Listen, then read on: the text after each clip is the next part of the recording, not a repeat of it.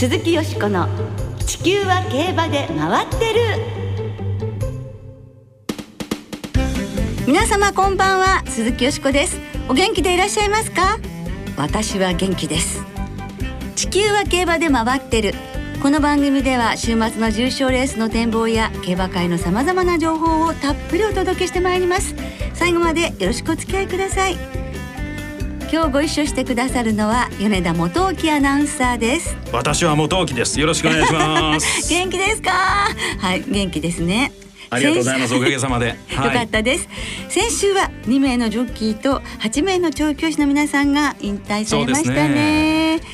海老名正義騎手のね、引退式が行われましてね、あのちょっとこう涙ぐむ、はい、というかこう込み上げる部分もありましてそうですね。ドキグッときましたけれど、はい、かっこよかったなと思いました。あの引退式の中のインタビューで印象に残ったレースを聞かれて、はいえ。ー、てっきり勝ったレースとか G1 の思い出を語るのかと思ったら、はい。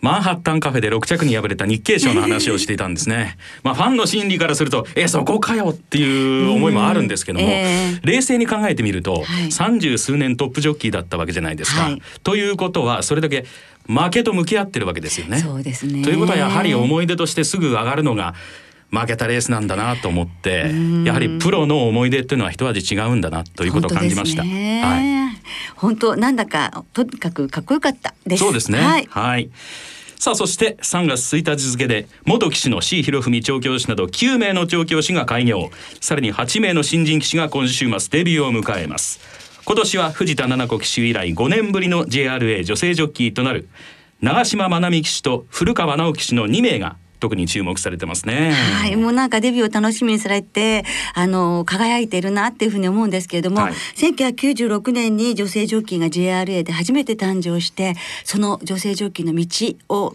作って、そしてその後輩たちが少しずつ道を広げてくれて、さらに広げたのが七子騎手で、それをさらにまたあの広げていってほしいな。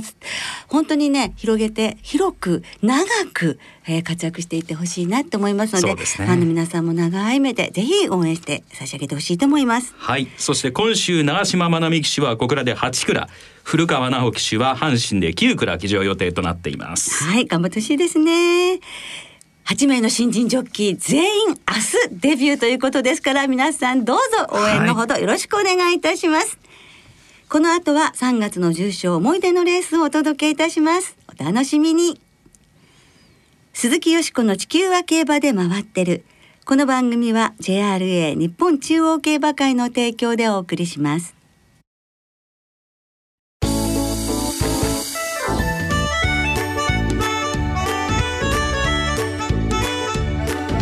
鈴木よしこの「地球は競馬で回ってる」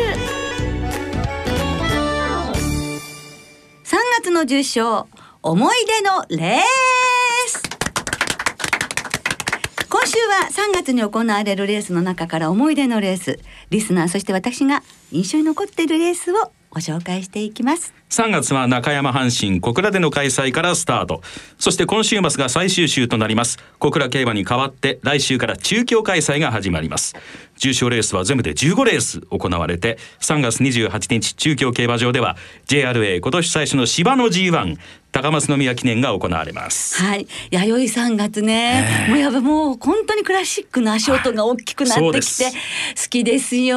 重賞の数も多いですからね。いいですね。ね弥生賞好きですよ。っていう そういう感じですよね。はい、はい、それではまず3月に行われるレースからまずはリスナーの皆さんからいただいた思い出のレースをご紹介いたしましょう。はい。その前にですね先週末休止したというニュースが伝わったシーザリオについて、はい、リスナーの皆さんからメールが届いておりますのでご紹介しましょう、はい、お願いします。福井のフッキーさん。シーザリオがこの世を去りましたね。悲しいです。シーザリオは私が愛した2番目の女性でした、うん、オークスの追い込みが鮮明に思い出されます。強い牝馬貴重な存在合唱といただいております。ポカポカ湯たんぽさん。シーザリオ。先日優待された住井和彦元調教師の管理馬でした。現役時代は日米オークス制覇が印象的です。また母親としてはエピファネイアを筆頭に G1 馬3頭を産んでいます。G1 馬を3頭産んでいることはとてもすごいことです。どうかシーザリオンの血を絶やさないでほしいですといただいております。はいもうシーザリオンも実際的にねあの実践は少なかったですけれどもだから未知の部分がまだいっぱいあったと思うんですね。そ、ね、れをやはりいろんな優秀な種母馬の血を受けて、はい、子供につないつないでるっていう本当素晴らしい繁殖牝馬でもありますよね。ね。はい、もう早すぎて残念で仕方がないですけれども、はい、でも絶対シーザリオファミリーラインっていうのができてきますからね。血統今後のね、活躍に期待したいと思います。さあそれでは皆さんの思い出のレースをご紹介しましょう。ポカポカ湯たんぽさん。思い出のレースは2011年のドバイワールドカップです。ビクトワール・ピサが1着トランセンドが2着で日本馬のワンツーフィニッシュ。この時は東日本大震災の直後の開催でした。震災直後の日本を元気づけるレースになりましたあのレースから間もなく10年が経過しようとしています。今年も日本馬がドバイで活躍するのを期待していますといただいております。続いて炎の男さん。思い出のレースは2008年阪神大商店です。4番人気のアドマイヤ・ジュピタが道中2番手から上がり最速で抜け出して完勝。続く春の天皇賞も優勝しアドマイヤの冠号で天体の名前がつくと G1 を勝利するという印象がより強いものとなりました。なるほど。例えばアドマイヤベガ、はい、アドマイヤムーン。ね、え。ー、これはしっかりとアドマイヤマーズに受け継がれますということで言われてみればそうだなという感じがしますよね、えー、覚えときたいですね。そうですね、はい、今後どんな星の名前の馬がデビューするかによってね、えー、応援度合いが変わってきます。武田真美子さん。思い出のレースはビッグアーサーが勝った2016年の高松宮記念です。高ダッシュからハイペースを好位置につけると最後の直線は外目に持ち出し素晴らしい伸び叩き合いから抜け出して見事に優勝しました。勝ち時計は1分6秒7のレコードで勝ったのが本当にすごいと思いました。浜野旗坊さん。思い出のレースは2018年の日経賞です。この頃13年ぶりに馬券を買うようになった私。前年の実績がよく分からず重賞高相場に小級馬を含めた5頭ボックスで買ったら小級馬の2頭3番人気の頑固と7番人気のチェスナットコートで5880円の馬連が的中しました、はい、おめでとうございます、ね、おめでとうございますあれから3年経って今は実績に引きずられてばかりなので後輩党になかなかありつけません。かっこ笑い、といただいて、ね、難しいですね後輩党はね。難しいですね。はい。ラジオは武田スワッホーさん。思い出のレースは2013年の絆が勝利した毎日杯。直線の足は信じられませんでした、うん、そして重賞3連勝でこの年のダービーを制覇。海外 G1 にはあと半歩届かなかった分は首謀として頑張ってほしいものです。といただいております、ね、馬なりくん .com さん。思い出のレースはズバリ。2000年3月26日キングヘイローが勝った高松宮記念ですマイルからクラシックディスタンスまで G1 勝利にあと一歩の彼にデビューから19戦目。ついに坂口調教師はスプリンターズステークスを選択。3着と光明を見出しました。そしてデビューから21戦目。柴田善臣騎手とのコンビでついに悲願の G1 勝利をつかみ取りました。世界的良血馬を預かった坂口調教師の苦悩が解放された瞬間でした。男が人目をはばからず涙されたこと。思わずもらい泣きしグッときたレースでした。さあオーサムエアプレーンさん。思い出のレースは1995年富士奇跡の弥生賞です。4角を過ぎて直線で北海道村に並ばれた途端に2段ロケットを点火し着差を広げてゴールした姿は圧巻でした。現地のゴール前で見ていたのでそのシーンは忘れられません、うん。その後の屈腱炎での引退は残念でしたが無事に現役を続けていれば G1 のタイトルをいくつ取っていたのかなと思います。ぜひこのレースの実況を聞かせてくださいということです。はいもうねそれではねお届けすることいたしましょう、はい、オーサンプレーンさんの思い出のレース1995年弥生賞実況録音お届けいたします。34コーナー中間残り600切りました。東証フェノも一気に上がって今4番手から3番手。富士奇跡に並ぼうという体勢になりました。勝ち星が間から内照の進撃も逃げています。さあ4頭が広がって4コーナーカーブに向かいました。足の太陽オートマチック。さらに後方から伊吹田門櫓もようやく上がってまいりました。4コーナーカーブ一気にピッチが上がって直線に向かいます。富士奇跡が先頭。富士奇跡先頭。外から東証フェノマ外から東証フェノマあるいは北海道が来たぞ。北海道が一気に上がって2番手から先頭に差し切れるかどうか。200を切って富士奇跡奇跡北海道走北海道走富士奇跡しかし富士奇跡強い強い。一気にまた突き放した。2馬身から2馬身半のリードを取ってゴールイン。やはり強かった富士奇跡いや本当に強かったですよね、えー、この時おいくつでしたっけ？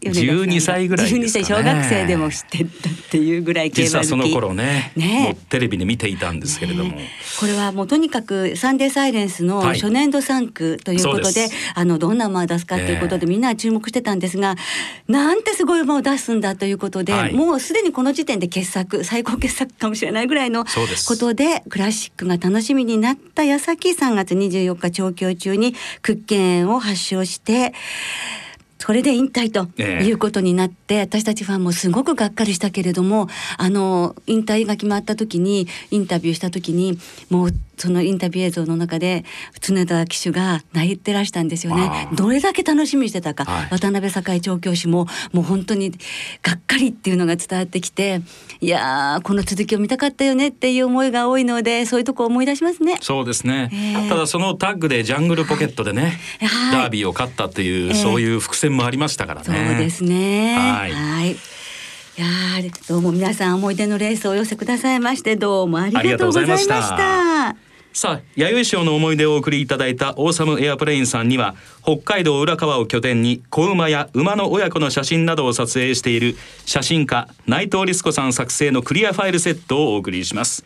番組ウェブサイトのメール送信フォームから送り先郵便番号とおところお名前電話番号をお知らせください。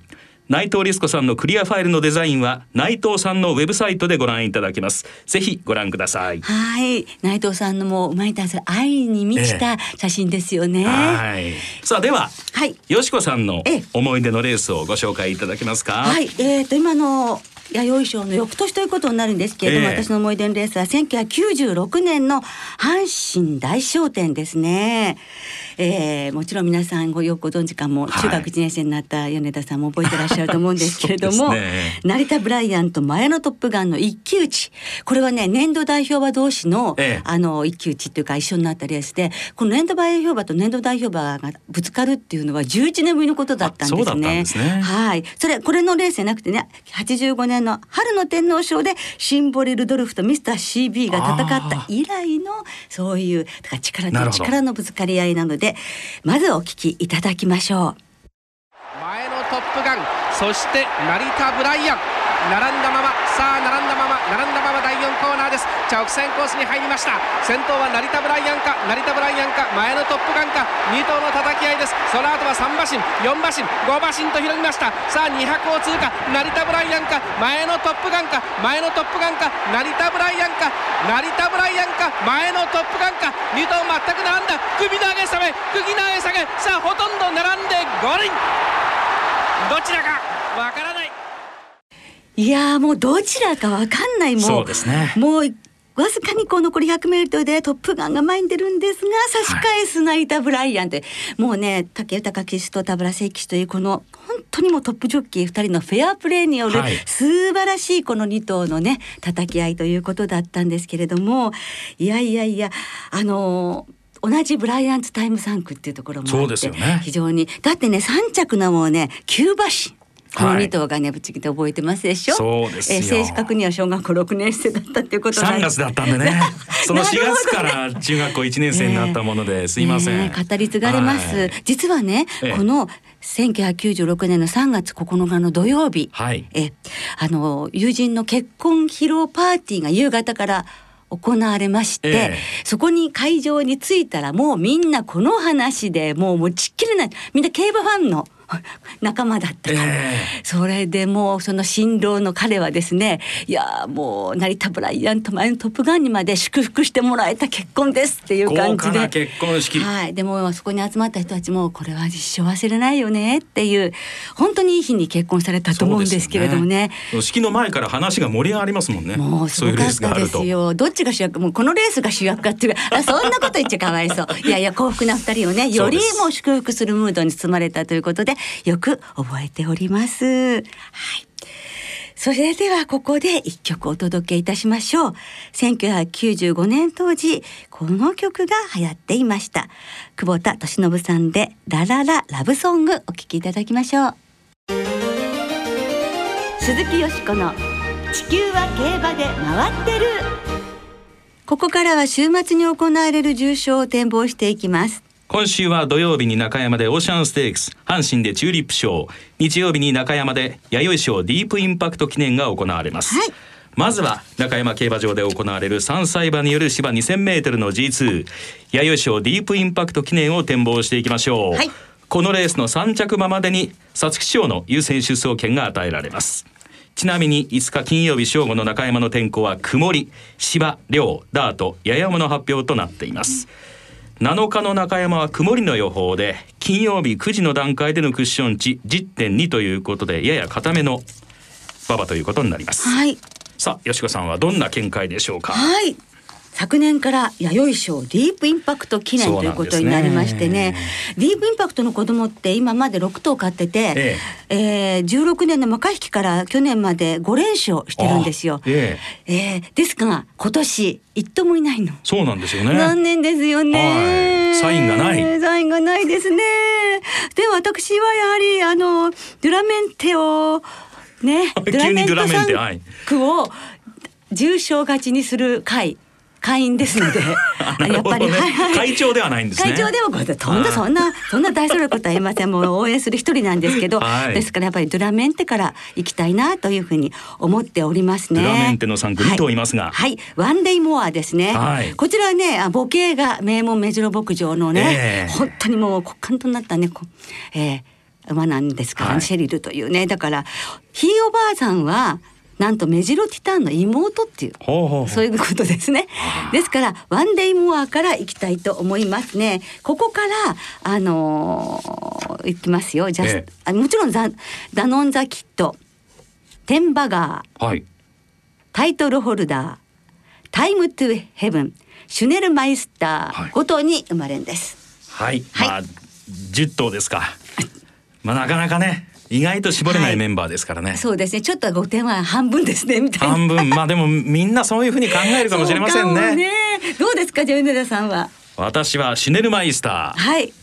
柊賞の勝ちっぷりが良かったんですね。えーね、あの余裕を持って抜け出して、はい、で突き放して余裕を持ったゴールだったんでございますけれども、はい、まあ反応の良さ、はいマイルでねあれだけの勝ち方ができるということは、うん、まあ2,000メートルでも持つんではないかと、はい、まあ、お父さんキングマンということでキングマン自身はね、えー、あの1,2とか1,4走ってた馬なんで、はい、決闘的にどうかという声もあるんですけれども、えー、実はあの今週手塚調教師に取材して手塚調教師からは、オーナーへ自ら2,000メートルどうですか？と直言されたそうなので、えー、手応え感じてらっしゃるんじゃないでしょうか。うね、ということで本命でございます。はい、外国サンバですね。56キロというのはどうでしょうか。はい、まあでもあの一方のワンデーモア先ほどの本命、はい、あの同じ国枝厩舎、はい、里のフラッグと同じローテーションで来てますんでね。はい。未勝利を勝って一生クラス連勝、はい、弥生賞も連勝となるか。ねえ、そうなってほしいです。田辺騎手ね、2戦2勝ですから。そうです。コンビ。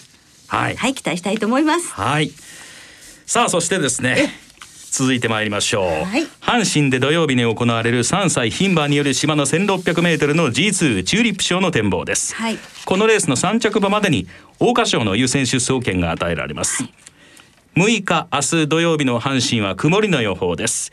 え10時のクッション値は9.5ということで標準の硬さの馬場となっています。はい。さあチューリップ賞よしこさんはどんな見解でありましょうか？やはりねメイケールに素直にね、ええ、重賞に勝負ですからね。はい。従いたいと思って本命は1枠1番メイケールですね、はい、そしてやはりシーザリオの悲しいニュースがあったので、ね、息子たちの産駒に頑張ってほしいと思いまして、え、エピファネイアとそしてリオンディーズの子供たち。に、はい、えー、メイケイエールと同じミッキーアイルの子。シャーレイポピーを加えまして1番から3番4番6番8番12番。またこれも5点流します。はい。馬連で5点です。はい。こちらは12頭立てということになりますが。はい。私なんですけれどもメイケールかなと思います。えーやはり実績は違いますし、はい、他の馬を上げたかったんですけど、えー、まあ他の馬みんなあの馬候補になりそうな馬ばかりなんでどこか探そうかと思ったんですがピンとくるものがちょっと私の中にはなかったので、えー、ここはもう素直にメイケイエールの実績とこの強さ、はい、期待したいと思います。はい、なんといってもね、白インジャーのお母さんゆきちゃん。そうなんです。ね、おばあさんのもう出戦ジョッキーだった武豊騎手。はい。ですからね、ねこのまでやはりクラシック行ってほしいですね。そうですね。はい。さあ、それでは。はい。リスナーの皆さんからいただいた予想もご紹介しましょう。お願いします。魚心さん。東日本大震災から早くも10年が経とうとしています思い立って以前番組で紹介されていた絆走れ奇跡の子馬を読み返しました。馬に携わる人たちの思いそれに応えるかのようにかけていく馬たち元気をもらいました。10年前競馬界を牽引して元気をくれたのはオルフェーブルでした。弥生賞ディープインパクト記念はオルフェーブル3区総バリアントを応援してみようと思います。いただいております。続いてあゆっちさん。シーザリオとジャングルポケットなくなるのニュースが入ってびっくりしました。弥生賞ディープインパクト記念はダノンザキッド。オーシャンステークスはアウィルアウェイコントラチェックビアンフェの3連複ボックス。チューリップ賞の本命はメイケイエールといただいております。マーメリンさん。弥生賞ディープインパクト記念は3戦3勝のダノンザキッド。チューリップ賞は阪神ジュベナイルフィリーズでハミを変えて工夫も出遅れて4着だったメイケイエールオーシャンステークスは父ロードカナロア母カレンチャンと安田隆行厩舎ゆかりの超良血馬カレンモエを本命にしますといただいております、うん、楽しみですよね。そうですね、えー、その他ポカポカ湯たんぽさんワールドエースさんうまえもんさん中堅さん平成生まれのやぶくんさんゾウタンさんにもメールをいただいております。はい。皆さんどうもありがとうございます。ありがとうございます。ねまた皆さんすべてご紹介できなくて申し訳ございませんなおこの番組は金曜日のお昼過ぎに収録を行っています。その後発表された出走取り消し機種変更などについては JRA のウェブサイトなどでご確認ください。また重賞予想は番組ウェブサイトのメール送信フォームから金曜日の正午までにお送りください。